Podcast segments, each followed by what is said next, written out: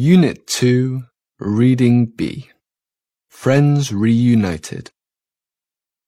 In 2011, retired bricklayer Roal, 71, found a South American penguin lying on the rocks and close to death on his local beach just outside Rio de Janeiro, Brazil.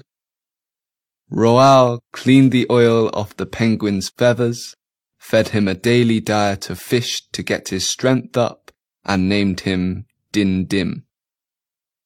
A week later, Roal tried to release the penguin back into the sea, but he just wouldn't leave.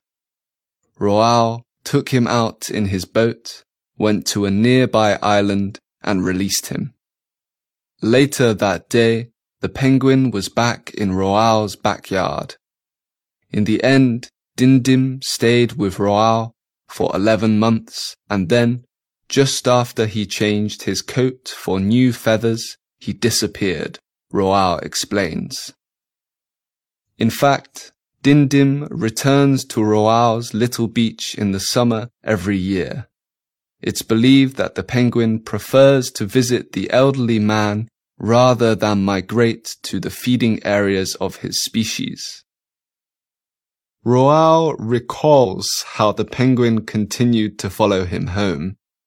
Everyone said he wouldn't return, but he has been coming back to visit me for the past four years, he says.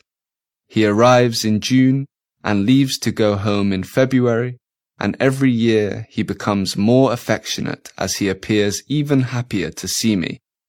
Now new pictures have emerged of Dindim visiting Roal in his village earlier this month. When Dindim is staying with Roal, the two friends sometimes like to take a walk together down the beach, or sometimes Roal walks and Dindim swims alongside him. I love the penguin like it's my own child, and I believe the penguin loves me, Roal says. No one else is allowed to touch him. He pecks them if they do. He lies on my lap, lets me give him showers, and allows me to feed him sardines and to pick him up.